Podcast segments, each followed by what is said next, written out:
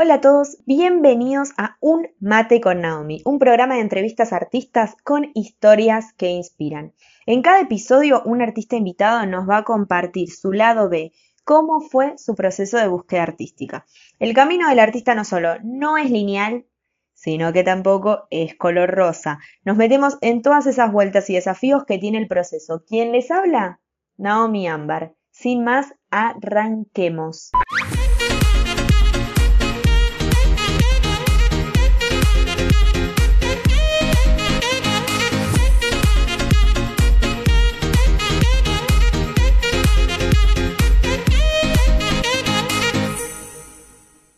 Hola amiga, ay qué hermosa.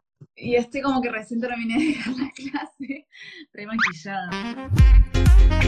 Soy Naomi Ámbar, para los que se conectaron recién y no me conocen, y ella es Blue Mullins, la emprendedora que elegí para la entrevista de hoy, va a ser la primera. Eh, y la idea es como mostrar un poco qué pasa con estos artistas, estos emprendedores, que al final cuando uno se va rodeando y va hablando sobre esta temática, ¿no? De los procesos, tanto artísticos como personales en cuanto a la profesión y la búsqueda de vocacional y, y profesional, parece que todas las historias son muy distintas, pero a la vez todas tienen como algo que las acerca, ¿no? Algo que es similar a todos, que todos podemos en algún punto identificarnos o inspirarnos o nutrirnos y que sería como la idea del mensaje de esto, ¿no? Como también se convierta en un espacio de intercambio y que pueda servirnos a todos. De una.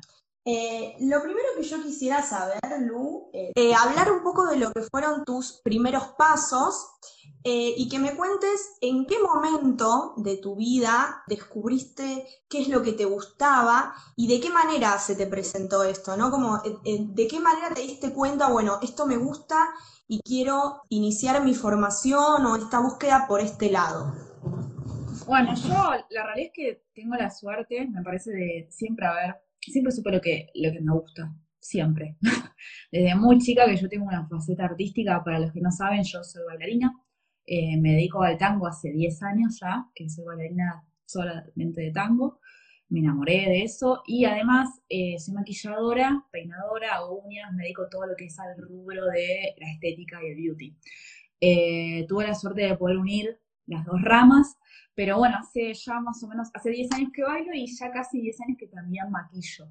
Yo empecé siempre, siempre dibujé y pinté súper bien, la realidad es que nací con esa facilidad y después, como con el correr del tiempo, resulta que terminé tirando eso en la cara y me dedico ahora a todo lo que es dibujo y pintura en la cara, que sería el make-up. En la cara. Totalmente, está rico, está ligado. Así que la realidad es que siempre supe lo que me gustó, siempre me apoyaron para, para hacer y para estudiar lo que, lo que me gusta, que me parece que es algo para destacar de mi familia y mis viejos, que es un peso muy importante. Pero eso, es como que tuve la suerte de saber siempre exactamente qué me gustaba y poder animarme a desarrollar ese gusto y, las pasiones, ¿no? o sea, porque a veces siento que hay como mucho miedo de la persona más allá de que está la dificultad de poder encontrar qué es lo que nos gusta porque muchas veces sabemos qué es lo que no nos gusta, pero a veces no sabemos qué es lo que nos gusta. Entonces, como que hay gente que desarrolla y tiene que transitar todo ese camino de búsqueda que en mi caso no fue así. No fue así. En tu caso no fue. Ya de, de entrada del vamos de siempre es como algo que tenías eh, no, me olvidé de aclarar una cosa que viene acá, justo con esta parte viene bárbaro. Nosotras nos conocemos ah, de eh, danza clásica, porque eso no lo nombraste recién, además de, obviamente ella se formó como bailarina de tango. Nosotras nos conocemos de estar haciendo el profesorado de danza clásica, que eso fue hace millones de años luz. Y bueno, y en ese momento estábamos como un poco todas medio en ver qué nos gustaba. Vos ya considerás que en esa época... Totalmente. Y bueno, Vos en esa época ya sabías. Yo en realidad encontré el clásico también como de suerte. Es como que me estoy dando cuenta que todas las cosas las encontré de suerte. Una de las pocas cosas que no encontré de suerte fue maquillaje, que siempre me gustó y que hice como hacer el curso cuando tenía el colegio. Pero el clásico lo encontré de suerte. Es como una amiga que, que iba clásico. Eh, le dije, che, qué buena onda, quiero probar. Pum, primera clase, me enamoré del clásico. Lo mismo con tango. Che, ¿por qué no probás una clase? Pum, listo, me enamoré del, tango desde la clase 1. Fue así, como siempre fui muy lanzada a las, de lleno a las cosas que me gustaban o me atraían. ¿Cómo decidiste formarte? O sea, ¿cuál es el, recorrido en la formación que vos elegiste eh, tomar? Y como segunda instancia de esta pregunta, también esto, eh, ah, justo mencionaste un poco ¿no? el tema de, tus padres. Eh, si vos tuviste alguna ayuda en, esta, en este recorrido que hiciste con tu formación, eh, no sé si tus padres a qué, si se dedican a otra cosa, si ya estaban en el ámbito, si no estaban. Con respecto a la formación, lo que es el tema del maquillaje, y creo que también pasa por cualquier rama artística, eh, la formación es bastante autodidacta. O sea, hoy en día el tema de maquillaje avanza un montón y hay escuelas re buenas, pero vos terminás cualquier curso de lo que sea, de fotografía, de maquillaje, de uñas, de, no sé, escritura, de programador de lo que, de lo que sea, ¿no? Porque también pasa con todo lo que es digital. Haces el curso, igual que, igual que hacer una carrera universitaria, haces el cursito y eh, vos crees que eso te va a dar todas las herramientas para salir y romperla, ¿no? Nada que ver, o sea, es muy autodidacta, particularmente el maquillaje es muchísima práctica y experiencia y como cualquier otro oficio, uno aprende y se perfecciona muchísimo con la práctica y con el tiempo. Por supuesto que hay cursos de perfeccionamiento, de un montón de cosas que están geniales, pero tiene mucho que ver con la práctica y el ejercer. Yo aprendí un montón ejerciendo. Por el lado de maquillaje, hice cursos y eso, y lo que me ayuda muchísimo quizás trabajar eh, con colegas fotógrafos. Em, vos, cuando ves tu trabajo en una fotografía, podés visualizar mucho mejor el error a veces. Eh, y vas practicando con eso, vas como ejerciendo. Me sumé eh, mucho a, grupos de intercambio, donde nos juntábamos una maquilladora, un peinador, un fotógrafo y se hace como una producción donde te quedan el material eso está bueno. Eh, por el lado del baile, yo viene de una en la Universidad Nacional de las Artes, que gracias a Dios en este país contamos, para los que no saben, con la Universidad de Arte Latinoamericana más grande que existe, que tiene ocho facultades, en las cuales en cada facultad tenés cuatro carreras diferentes. Entonces, imaginen el abanico de opciones a la hora de elegir una carrera con orientación artística que tenemos, es inmensa. Yo eh, ahí desarrollé todo lo que es quizá teórico, eh, institucional, universitario, en lo, que es material bibliográfico de, cultura, de arte, porque hice la carrera orientada al tango, pero al mismo, tiempo, como es algo cultural, eh, por supuesto que no me focalicé y no lo, no lo aprendí en un, instituto, lo aprendí en la noche, bailando en, en la milonga. Esa fue como mi escuela de tango, de una.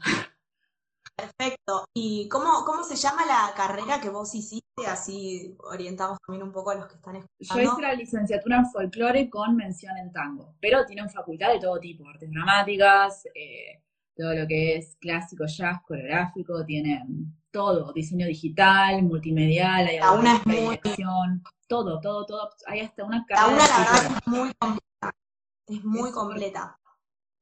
Súper completa. Eh, ¿Querés contar un poco cómo ¿Cómo te sentiste en la UNA? ¿Qué te pareció estudiar ahí? Como un breve resumen para de tu opinión sobre el estudio en la UNA. A mí la, UNA me encantó, me abrió un montón la cabeza, me hizo conocer realidades muy distintas, eh, me golpeó mucho el ego, la verdad. Yo entré ahí como creyendo que venía de un mundo superior y fue como, fue como, sí, fue un cambio para mí, un cambio de realidades muy fuerte, porque vos pensás que eh, es una universidad donde particularmente esa carrera y esa rama del folclore, el 85% de, de la gente que va, que entra en una es gente del interior del país. Y yo soy la, era la porteña, la porteña blanquita, rubiecita, chetita quizá. Entonces para mí fue como un cambio ahí como una realidad distinta que estuvo muy interesante. Y me encanta, porque es como que entras a Liuna y respiras arte, está buenísimo. Todas las, todos se caracterizan todas las facultades de Liuna por ser sumamente enriquecedoras a nivel artístico, muy lindo. Eh, no lo aproveché del todo, me hubiese gustado, me quedé con las ganas de hacer intercambios, eh, por eso, nada, yo opino que si siguen cursando una carrera universitaria no se queden sin la oportunidad de experimentar un cambio, un intercambio cultural entre, entre países, estaría, está bueno. Eso no lo hice y me quedé con ganas. Sí, es una etapa de mucho, mucho aprendizaje, de mucho intercambio social además, ¿no? Como esta cosa de el tema de, bueno, los compañeros, los docentes, estás todo el tiempo nutriéndote, tanto en una facultad eh, de artes como es la UNA, yo que estudié en la FADU, Facultad de Diseño también. Yo tuve la oportunidad de hacer un intercambio y la verdad que también es algo que súper recomiendo. Es como seguir sacándole jugo a esa etapa tan, tan rica que es la etapa de, académica de la formación. Que después cuando te recibís igual está buenísimo esto que decís como de, que uno tiene que seguir, ¿no? Que esto que mencionabas, eh, vos terminás y de estudiar lo que sea y no, no es que estás completo, cerradito como para allá. Hay que seguir dándole y formándose y mucho el tema de la experiencia, que a eso vamos a pasar. Ah, nos quedó el tema de, eh, bueno, de la ayuda. Si tuviste algún tipo de ayuda, si tus padres están en el ámbito, si tuviste que... No, o sea, para nada, para nada. Yo todo, o sea, mi, ese fue creo que más, más el miedo de mis viejos de decir, che, no sé cómo ayudarte porque no sé nada. O sea, no tengo idea de la vida, del mundo del maquillaje, no tengo idea de la vida del tango, no vengo de una familia tanguera para nada.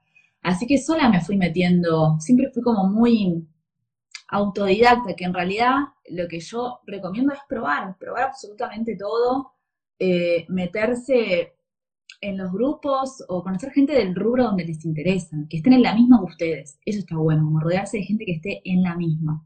Es lo que le aconsejo a cualquier persona que quiera empezar a desarrollarse en cualquier actividad que donde en un futuro quiera trabajar de eso, poder acercarse y meterse con gente que esté en la misma, queriendo hacer lo mismo con el mismo deseo, me parece que, que es lo que a mí me ayudó. Bárbaro. Sí, el tema del entorno, el entorno es súper importante. Bueno, y ya que hablamos de esto, pasamos a eh, la etapa de el inicio de, del de tu emprendimiento, ¿no? Para contar un poco de qué se trata, qué, de qué manera vos venís trabajando y cómo fue esa etapa inicial, ¿no? Donde estaría bueno saber cómo iniciaste tanto en el tema del maquillaje y en el tango al ámbito más eh, profesional, ya cuando terminaste la formación o si fue de a poco mientras tanto. Y después pasar a una segunda pregunta, una segunda instancia de cómo fue esta situación en la que vos lograste fusionar estas dos eh, vocaciones, estos dos talentos que tenés con el maquillaje y con el tango. Eh, bueno, me voy a enfocar igual un poquito más con el maquillaje porque lo que pasa con el tango es que yo siento como que todavía soy chica, que falta, más allá de que sean 10 años bailando, la formación es constante. es como un eterno maestro, no, no me siento para nada realizada todavía en ese sentido, pero sí como fusioné. Y con el maquillaje yo empecé, bueno, terminé el curso eh, y ya al toque me armé la página de Facebook, como todo muy apresurado, como buscándolo siempre ya para querer desarrollarlo a nivel profesional y tener una moneda con eso, ¿no? Eh, mm, en ese momento existía mucho el Facebook, me hice la página, esto me empecé a meter en los grupos de intercambio para conocer gente, para ver cómo trabajaban, cómo trabajaban en el entorno, cuánto se cobraba, cuáles eran las escuelas, la gente como más influencer en ese momento. Y de a poquito, o sea, mis viejos me ayudaron con los primeros materiales y eh, dentro del tango ya había una chica que maquillaba que era como la capa de, de, la maquillista y del ambiente tanguero, porque lo primero que pensé, bueno, empiezo a ofrecer mi servicio a las bailarinas, para fotos, para esto, para lo otro. Y me quise acercar, conocer a esta chica que era tan capa, que la recontra admiraba yo, y ella eh, al toque me dijo, bueno, mira, para el Mundial de Tango, eh, venite, eh, me ayudás, me das una mano trabajando, y para mí eso fue como tocar el cielo con las manos. Porque le dije, che, Sabri, quiero aprender de vos, te voy a hacer mate, quiero aprender cómo trabajar. Y me dijo, nah, nena, si vos venís es para dar una mano y, ayudarme con las chicas. Así que bueno, ahí como que me fui metiendo, después ella resultó que se fue a, a vivir afuera y me, me, dejó a todas las chicas del tango, entonces quedé sola, sin competencia y así fue como fui uniendo a los dos mundos porque nunca tuve como mucha competencia, no hay mucha gente que maquille y que peine.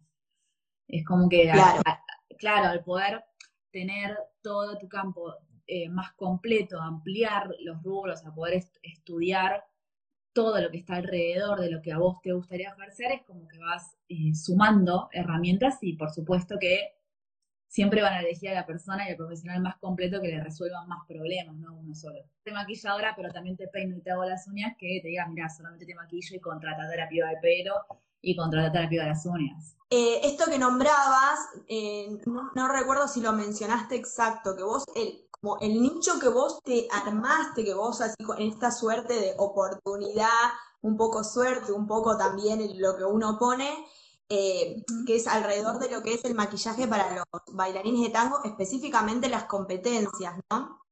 Sí, también las competencias de tango o en cualquier, en cualquier ámbito y en cualquier momento. Y yo digo siempre todo que sí, nunca resto nada, eso es también capaz como una característica, ¿no? Nunca digo que no a nada, pero lo que tiene el tango es la posibilidad de que en realidad el artista, ¿no? Como book de fotos, cambiemos de contexto, ¿no? Porque capaz que el tango es demasiado puntual un eh, fotógrafo que trabaja en sociales. Le vendes el book de 15, le vendes el, eh, eh, la fotografía para la fiesta, le vendes el book impreso, ¿me entendés? O sea, completar el combo, ¿no? Yo en tango, bueno, tengo la, oportunidad de ofrecerte maquillaje para clase de automaquillaje, maquillaje para la competencia, para las competencias quizá, y maquillaje para el book de fotos, ¿lo dije? No, eh, para el book de fotos, no, está, tres. La clase, el book y la competencia. Y quizá un claro. específico, pero eso quizás es un, poco más difícil. Pero el, eh, resumen sería, y, el concepto, la metáfora de poder sumar todo lo, lo que puedas aportar y todos los, productos que vos puedas vender con tu eh, rubro, ¿no? Sí, eso me parece un punto re clave. Además, bueno, tiene un poco que ver con un video que subí yo ayer a mi canal, esta cosa de em, que en tu caso me parece súper interesante, como desde, lo, desde todo lo que a vos te motivaba, desde todos tus intereses, tanto desde el lado del baile con el tango, desde el lado del maquillaje, lograste justamente fusionar a partir de, lo que vos podés aportar, de lo que vos conocés más, de lo que a vos te interesa, y eso hace que justamente, como decís vos, termina siendo prácticamente un combo completo, ¿no? Un combo completo de todas las áreas que vos, con las que vos podés trabajar tranquilamente y te movés, te movés cómoda, porque además con el tema del tango vos vas a la milonga y tenés un, todo un panorama de gente que conoces en el ámbito también. Sí, que te da la oportunidad también, en, en mi caso, de conocerla afuera, que me parece muy interesante.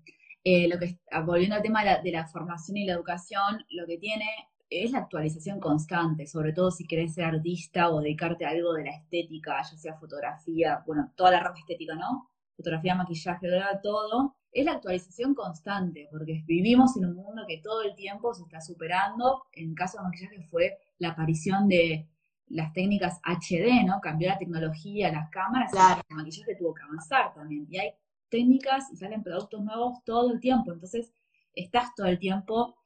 Si tu objetivo es, dar, es brindar el mejor servicio para un cliente, yo estoy todo el tiempo queriendo marcar la diferencia. Aparte que ahora las chicas empiezan a maquillar desde los cinco años, entonces son como monstruos en potencia que en cualquier momento te, nada, te pasan el trapo por encima. Eh, claro, y sí, en las clases también, yo estoy todo el tiempo también perfeccionándome, o sea, estudiando cosas nuevas para poder enseñar cosas nuevas. Todo el tiempo uno tiene que estar renovándose, innovándose, ¿no? Con respecto al tema de las complicaciones que se o sea, ¿cuáles son estas, eh, estas complicaciones, estos desafíos que tiene el, trabajar de manera freelance, ¿no? Por cuenta propia, totalmente independiente, que en tu caso nunca es que estuviste trabajando en relación de dependencia o dependías de alguien que te traiga trabajo. No, es algo que buscaste totalmente sola. Entonces, ¿cuáles serían estas complicaciones que pueden aparecernos bueno, yo elegí trabajar de forma freelance, pero tranquilamente se puede quizá trabajar independiente, ¿no? O sea, tener un estudio o trabajar para un estudio, pero quizá eh, una complicación que me pasa particularmente a mí es esto de que me doy cuenta que cuando yo no estoy bien anímicamente o emocionalmente, me, doy cuenta que baja eh, la demanda de clientes. No sé por qué, pero siempre me pasa que estoy medio bajón, amorosamente o no sé, laboralmente o qué sé yo, emocionalmente, eh, y me doy cuenta que no me llegan tantas consultas de precios o algo, no sé, tiene que ver un poco con la ley de atracción, yo creo en eso. Eso es uno. Después, eh, bueno, no sé, de hecho de no tener como ningún, no haber tenido ningún contacto directo, o sea, no es que mi vieja tiene una peluquería, ni no sé, ni que mi papá es cantor de tango, no, la verdad que no, o sea, yo tuve que remarla y meterme sola en donde quería, ir buscando todo sola y haciéndolo sola, así que se puede. no es todo sea contactos. O sea, es muy vago decir, ah, no, bueno, pero tiene el padre que está acomodada. Y bueno, sí, eso capaz que es una facilidad, pero después tiene mucho que ver en cómo uno se desenvuelve en la vida, ¿eh? No, eso me parece como que son excusas. Después, con respecto al tango, capaz que me cuesta, yo como trabajo mucho sola y soy una persona que me encanta trabajar sola, es lo único que sé hacer porque es lo único que hice, eh, me doy cuenta que en el tango me cuesta a veces trabajar en pareja o de a dos o encontrar un compañero, una persona que, que tenga tu mismo ritmo, tu misma exigencia, tu misma cabeza, tus mismos objetivos. Es como que siempre trabajar de a dos. Para la persona que es trabajador independiente cuesta, no es fácil, es una práctica, así que me doy cuenta a veces que falla esa, esa parte mía todos tenemos que ir aprendiendo. Es un, es un desafío, siempre, ¿no? El tema del trabajo en equipo es más en pareja porque son solo dos. Eh, en el caso del trabajo en equipo, yo tuve que trabajar un montón en equipo y es como un desafío, ¿no? El, también el tema de, del diálogo, por ejemplo, ¿no? Me imagino que siendo una pareja, este tema de cuando hay justamente o objetivos distintos o ritmos, distintos. Yo diría ritmos, porque todos quieren ser famosos, bailar, ganar plata, o sea. creo, que, creo, que, eso es una Hay muchos caminos distintos para llegar a eso. El tema de los ritmos y las prioridades, eso cuesta un montón. Cuando eso no coincide, ahí empieza el negocio, o sea, negociar con el otro. Y cuesta, cuesta a veces cuando uno no tiene las mismas formas. Y después, bueno, la típica problemática es la incertidumbre, que cansa un poco el tema de no tener un sueldo fijo, un mes ganas un montón, otro no ganas nada, otro ganas más o menos bien. O sea, eso es constante, el hecho de la incertidumbre económica, que a, ojo, a mí me gusta, o sea, no sé, a veces que está bueno, qué sé yo. Prefiero eso antes que tener una rutina, no podría tener una rutina de ocho horas en cuatro paredes, ahí creo que no, no puedo. Pero bueno, a veces cansa y a veces siento que me gustaría tener un sueldo fijo, sí. Es como quizá es temporal. Sí, es como la tranquilidad versus, igualmente, eso que decís también me parece súper interesante, que lo podemos hablar, vamos a mencionar después, ¿no? Pero el tema de el, trabajar de manera independiente y el vivir con este estado de incertidumbre total, eh, hay que desarrollar o ya tener, pero yo, yo creo más en el desarrollar un montón de actitudes, un montón de rasgos que te lo permitan. No todo el mundo así nomás de la nada, se, uy, casi así nomás de la nada se puede acostumbrar a, a trabajar de esa manera. Bueno, pasando un poco al tema del de viaje hago como una breve introducción. Eh, Lu el año pasado y este también, si no hubiera sido por eh, la pandemia de COVID, has logrado a través de tu trabajo justamente poder viajar, trabajar en, en Europa, en un montón de países, llevando lo que vos haces y con esta oportunidad de viajar y trabajar, ¿no? Como de viajar a partir de tu trabajo. ¿Cómo fue que vos planificaste esta situación y cómo te organizaste para poder llevarlo a cabo? Eh, bueno, en realidad ahí, si no hubiese sido por el tango, a mí lo que me conecta con el extranjero es eso y la gente dentro del tango. Eh, yo el primer viaje lo organicé en torno, o sea, con el objetivo de llevar el maquillaje a los campeonatos eh, extranjeros, ¿no? Internacionales de, tango, que son, para los que no saben, el Mundial de Tango, que es el, evento anual más importante del campeonato de tango, tiene como antes un montón de sedes en diferentes países donde se van juntando los ganadores y después se compite todo acá. Eh, y yo como, bueno, venía trabajando súper recontra bien con el Mundial, o sea, 13 chicas por día, ese nivel de mucho, mucho, mucho trabajo, empecé a querer eh, ir a los campeonatos de afuera y empecé a conectar todo, a escribir a los organizadores, que pum, que pan, sí, voy, dale, dale, genial. Eh, estuvo buenísima la experiencia, lo iba a volver a repetir este año, bueno, bueno, eh, COVID, estando hace tantos años, empiezas a conocer gente, quieras o no, conoces gente, es así. Entonces conoces gente de Polonia, gente de Londres, gente de París y vas conectando todo. Y yo con estas dos cosas también tengo la suerte de que, bueno, eh, rinde muchísimo más. Mucho. Vos en tu caso te eh, organizaste ya todo el... Todo antes. Yo estoy meses. Villa completa. Yo estoy meses. Meses. Meses organizándolo. Tuve tres meses organizando esta última gira y se cayó toda. Así que se puede ir a trabajar tranquilamente afuera. Yo lo que les recomiendo es que si sos bailarín de salsa o de lo que sea, Google Maps. Lo yo hago, googleás todas las escuelas, ponés, no sé, eh, qué sé yo, salsa o bachata y en Google Maps agarrás y seleccionás todo el parámetro que te interesa.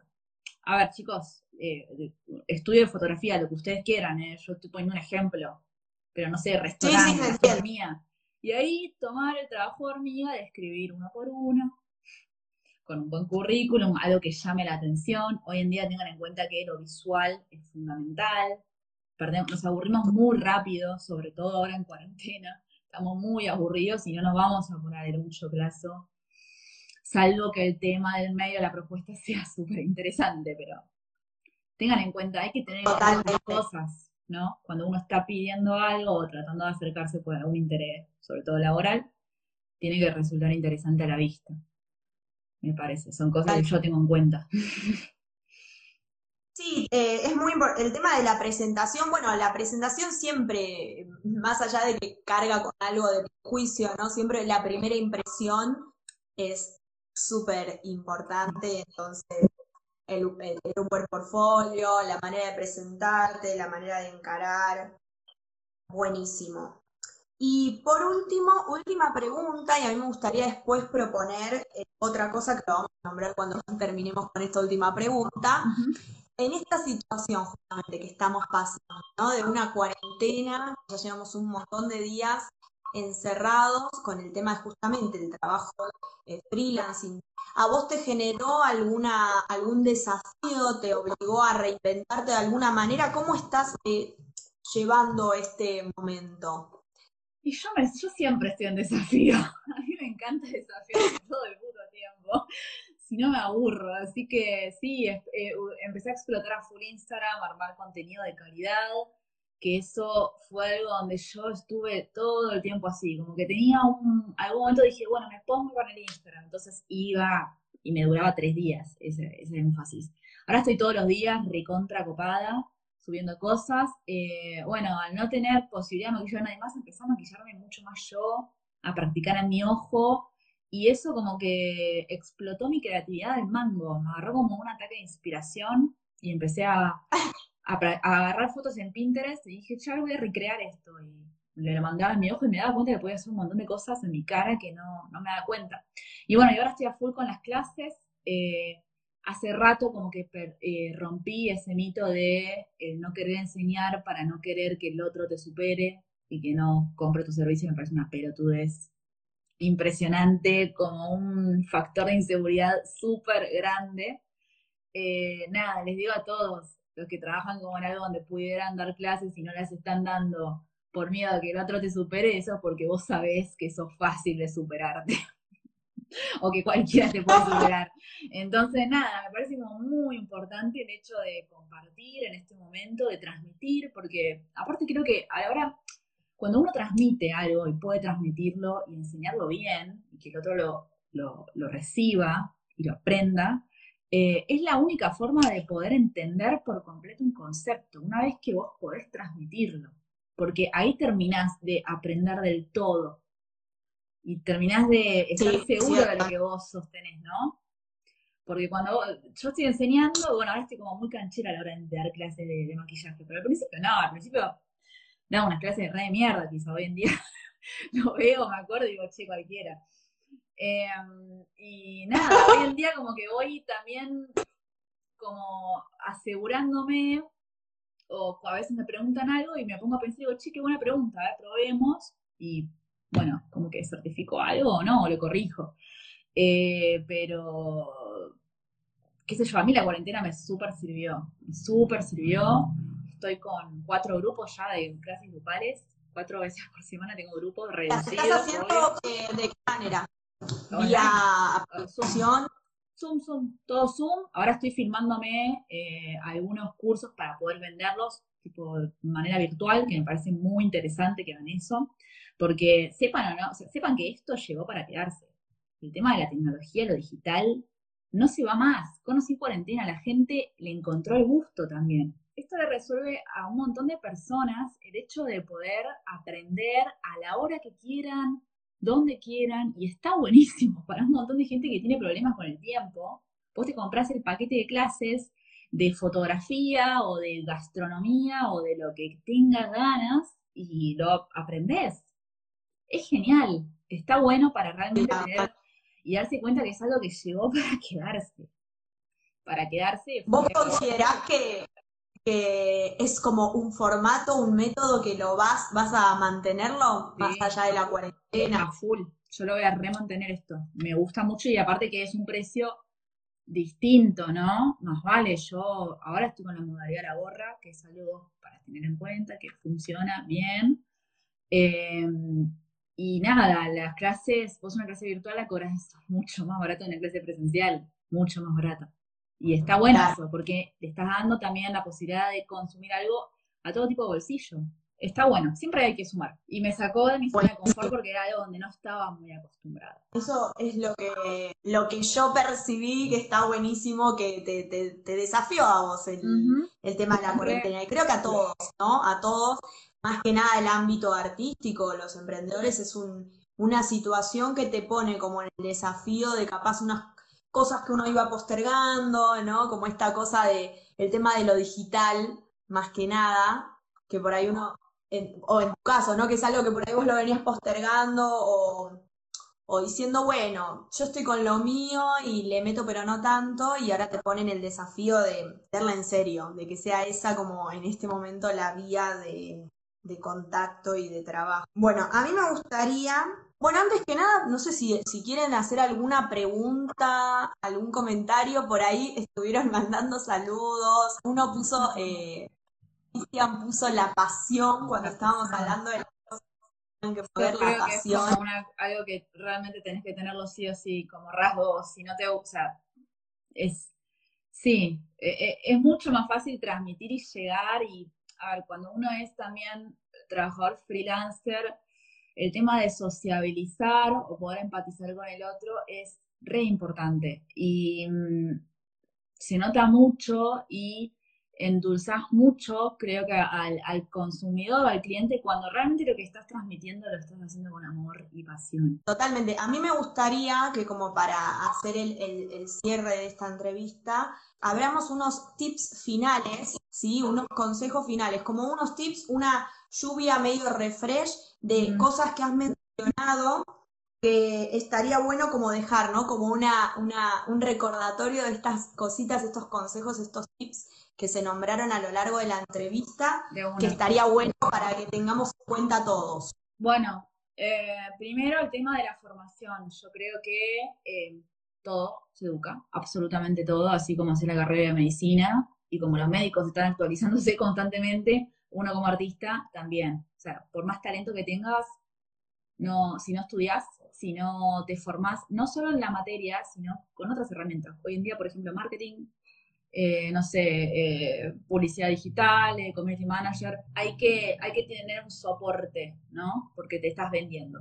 Entonces, educarte en lo que te gusta y en lo que necesitas, que a veces no es lo que te gusta.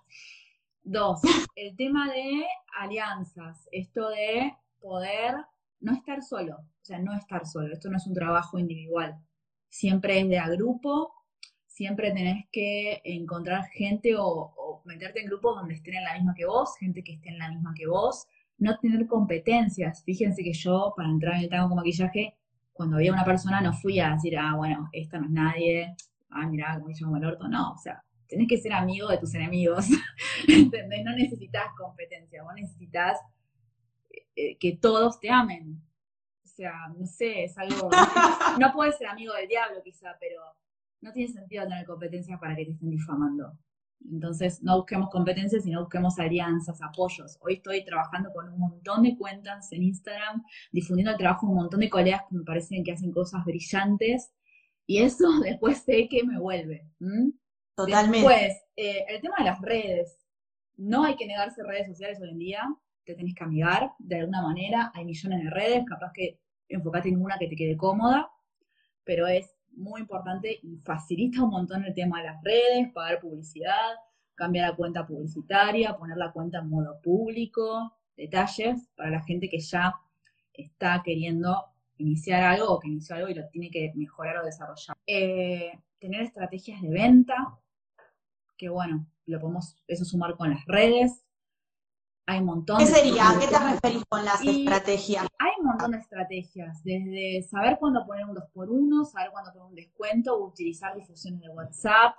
Eh, te viene un cliente, eh, le pedís tres contactos, les mandas un descuento especial a esas tres amigas.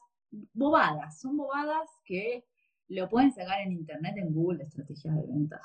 Hay un montón panfletos, publicidad. Si sos personal trainer y hay un gimnasio a la vuelta de tu casa, poner un cartel, pegar un cartel cerca del gimnasio de tu casa. Ese tipo de detalles tontos que están buenos escucharlos a veces, que ayudan. Algo que me parece fundamental, si vas a ser trabajador independiente, tenés que aprender a administrar tus recursos. O sea, la guita. tenés que aprender a administrar la guita. Esto es igual para todo tipo de trabajadores, ¿no? Pero me parece algo eh, muy valioso para un freelancer. Sí o sí tenés que tener un registro de lo que gastás fijo y lo que no gastás, o sea, una planilla de gastos, de ingresos y ingresos. Es re pero les cambia la vida, porque capaz que por no comprarse, no sé, chocolate todas las noches, a final no te puedes ir a Brasil, no es joda. o sea, es tener un registro de tus gastos, fundamental, porque no tenés un ingreso fijo. Entonces, más que nunca necesitas saber en qué gastar y en qué no. Y después quizá por último, nada, esto de ampliar todo lo que puedas eh, tu servicio. Si, si vos sos fotógrafo, por ejemplo, eh, para eventos sociales, está bueno que estudies para hacer videos. Está bueno para ofrecer el video o tener un colega. Ahí está, tener un colega para que puedan trabajar los dos juntos en el momento donde le puedas conseguir el, laburo a él y te quedes con un 20% de la ganancia de tu colega. Y así vos vas ampliando tu campo y a medida que también vas ingresando gente, porque yo a veces necesito asistente para el mundial, digo, bueno, mira, vení, te llevas eh, tanto porcentaje de ganancia por cada cliente, porque la cliente era como yo, esa es la otra. O sea, yo te traigo el cliente, bueno, yo me quedo con un 30% de tu ganancia, o tu material y vos te quedas con el 70%. Algo que te cayó del cielo, que en realidad para esa persona no implicó ningún tipo de esfuerzo. Ese tipo de cosas, de ampliar el campo y el rubro, si sos maquilladora, estudia peinado, estudia uñas, son cosas que después hacen la diferencia. Ampliar un poco el panorama, el, que para cualquier profesión, o sea, seas emprendedor, artista o lo que sea, en el caso de un arquitecto, en el caso de quien sea, siempre como ampliar y no quedarte en, bueno, ya estudié lo, básico, porque, digamos, la base todos sabemos qué es lo que tenemos que estudiar, pero de ahí en adelante, que se relaciona primero con lo que dijiste del tema de mm, tener aliados, no como no competencia, no ver al otro como la competencia, sino como la oportunidad de alguien con quien podés aliarte en tu trabajo. Y se une con el tema de lo que nombramos de estar en constante formación renovándote y actualizándote, que en todas las áreas siempre hay que estar actualizándose, más en el mundo de hoy aceleradísimo que todo el tiempo es algo nuevo en cualquier rama, en cualquier área. Sí, todo el tiempo, todo el tiempo. Y es algo que en realidad tendría que motivarnos, no tendrías que verlo como un, ay, qué fiero, tengo que estudiar esto. Va, a mí me gusta, es como que si no me aburro. Yo cuando llego a un tope ya digo, bueno, ¿y ahora qué? De nada, es ampliar el campo. Y el tema de vos, em, que es un rasgo que voy a mencionar yo, que yo te veo a vos, el tema de mandarse, ¿no? Que vos siempre fuiste una mina muy decidida, esto que decís, como siempre supe lo que quise hacer, como eh, firme en los pasos que vas dando con convicción, con decisión. Eso para mí también es un rasgo que remarcaría que está bueno, no porque todo el mundo tenga que ser así, pero sino como que está bueno el tema de tener decisión, tener eh, accionar, ¿no? Como mandarse, también esto que decías antes de probar, o sea, probar. Sí, eh, sí, yo creo que cuando uno eh, manifiesta seguridad, también la transfiere y me parece muy importante porque creo que nuestro objetivo en realidad es resolverle el problema a otro, siempre capaz que hay algún problema inesperado, alguna situación, no sé, qué sé yo, no sé, ¿Sabes la cantidad de veces que me he olvidado materiales de trabajo? algún maquillaje, algún producto lo resuelvo. O por supuesto que lo resuelvo con otra cosa, pero vos no podés entrar en crisis. Entonces, eso es importante también, ser resolutivo. Ser resolutivo es algo, y práctico es, es algo que ayuda un montón, porque el cliente necesita eso, que le resuelvas un problema, no que le generes ansiedad o le generes un problema nuevo. Me encanta, me encanta. Yo creo que con todo esto pudimos dar como un buen panorama, ¿no? Como de tanto tuyo, de tu vida personal, profesional, cómo fue tu camino, y también con este tema de, bueno, dar un poco de, esa experiencia, un poco qué es lo que uno eh, le aconsejaría a otro, o cómo nutrir a, los otros, ¿no? Con esa propia y ahora como que lo pienso también, hay muchas veces que pasa que dicen, ay, sí, yo quiero ser fotógrafo, pero bueno, ahora eh, tengo que pagar el alquiler y trabaja, no sé, de abogado, por ejemplo, eh, o médico, y no le gusta más esa rama, lo que está bueno es que es dedicarle un par de horas por día a este emprendimiento. Administren el tiempo, dedíquenle un par de horitas por día de alguna forma a esto que les gustaría empezar a ejercer. El día de mañana verán si siguen siendo abogados o médicos, o sea, o lo que están haciendo en este momento, o no, o se dedican de lleno a lo otro, pero es como que siento que está socialmente eh, impuesto en que tenés que dedicarte una cosa y si no pones toda la energía en esa cosa, nunca vas a hacer bien eso, ¿no? O vas a quedarte sin hacer nada. Yo la verdad que... Sí, como esa, eso de que... 100% cosas, entonces no veo por qué no se puede hacer más de una cosa al mismo tiempo. Pero eso, empiecen como de a poco, dedíquenle un par de horitas a esto nuevo que quieren hacer y de esa forma van a ir viendo después si se quedan con una o no. Como hay que empezar a, a construir un poco ese concepto de que para vivir de algo tenés que hacer solamente eso. Porque si no la energía se te va para varios lados. Cambiar el concepto de qué es vivir de algo, ¿no? O sea, ¿que, que te dé plata eso? No, ¿por qué? No sé, no sé. no entiendo no sé, cosas para empezar sí, que tiene que ver con todo lo que veníamos nombrando de, la pasión, ¿no? Como también el, por qué, por qué uno elige eh, justamente cuando es un emprendimiento que es algo tan propio, ¿no? Que uno quiere emprender, el por qué. Entonces, como por ahí ponerle más peso a eso. Yo en el último video que subí al canal justamente también hablaba de este tema, ¿no? Como esta cosa de que se te encasilla en que, bueno, ya estudié esto, ya soy arquitecto, ya soy biólogo, entonces me tengo que dedicar toda la vida a...